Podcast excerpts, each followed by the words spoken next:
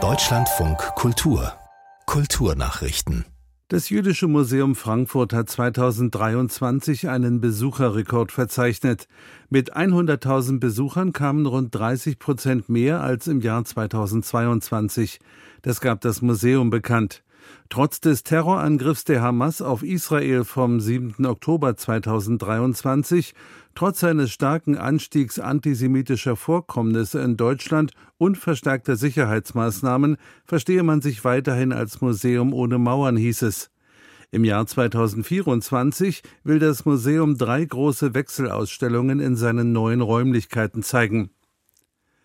Mehrere bekannte Kinderbuchautorinnen und Autoren aus Deutschland zeigen sich besorgt über rechtsextreme und nationalistische Tendenzen.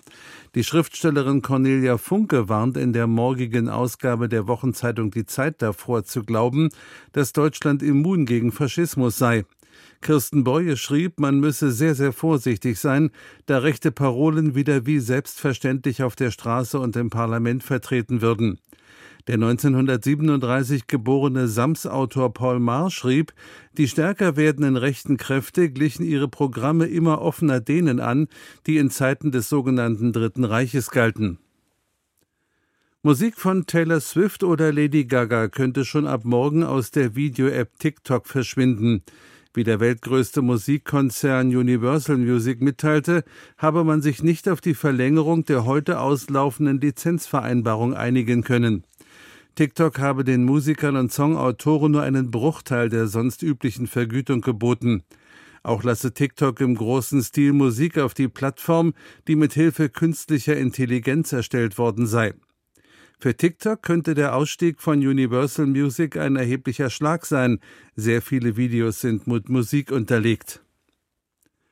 Nach einer Einigung zwischen Regierung und Anwohnern hat der tagelange Stillstand an Perus berühmter Inka-Ruinenstadt Machu Picchu ein Ende. Kulturministerin Oteaga nannte es heute im Radiosender RRP eine gute Nachricht, dass der Streik beendet sei. Demnach wurde die geplante Übernahme der Ticketverkäufe durch ein Privatunternehmen gestrichen. Ein Sprecher der streikenden Anwohner bestätigte die Einigung und das Ende des unbefristeten Streiks. Demnach werden die Geschäfte rund um die historische Stätte ihren Betrieb wieder aufnehmen. Auch die Blockade der Eisenbahnstrecke zu den in 2500 Metern Höhe gelegenen Ruinen ist beendet. Der Streik war eine Reaktion auf eine Entscheidung der peruanischen Regierung, den Ticketverkauf für die meistbesuchte Sehenswürdigkeit des Landes zu privatisieren.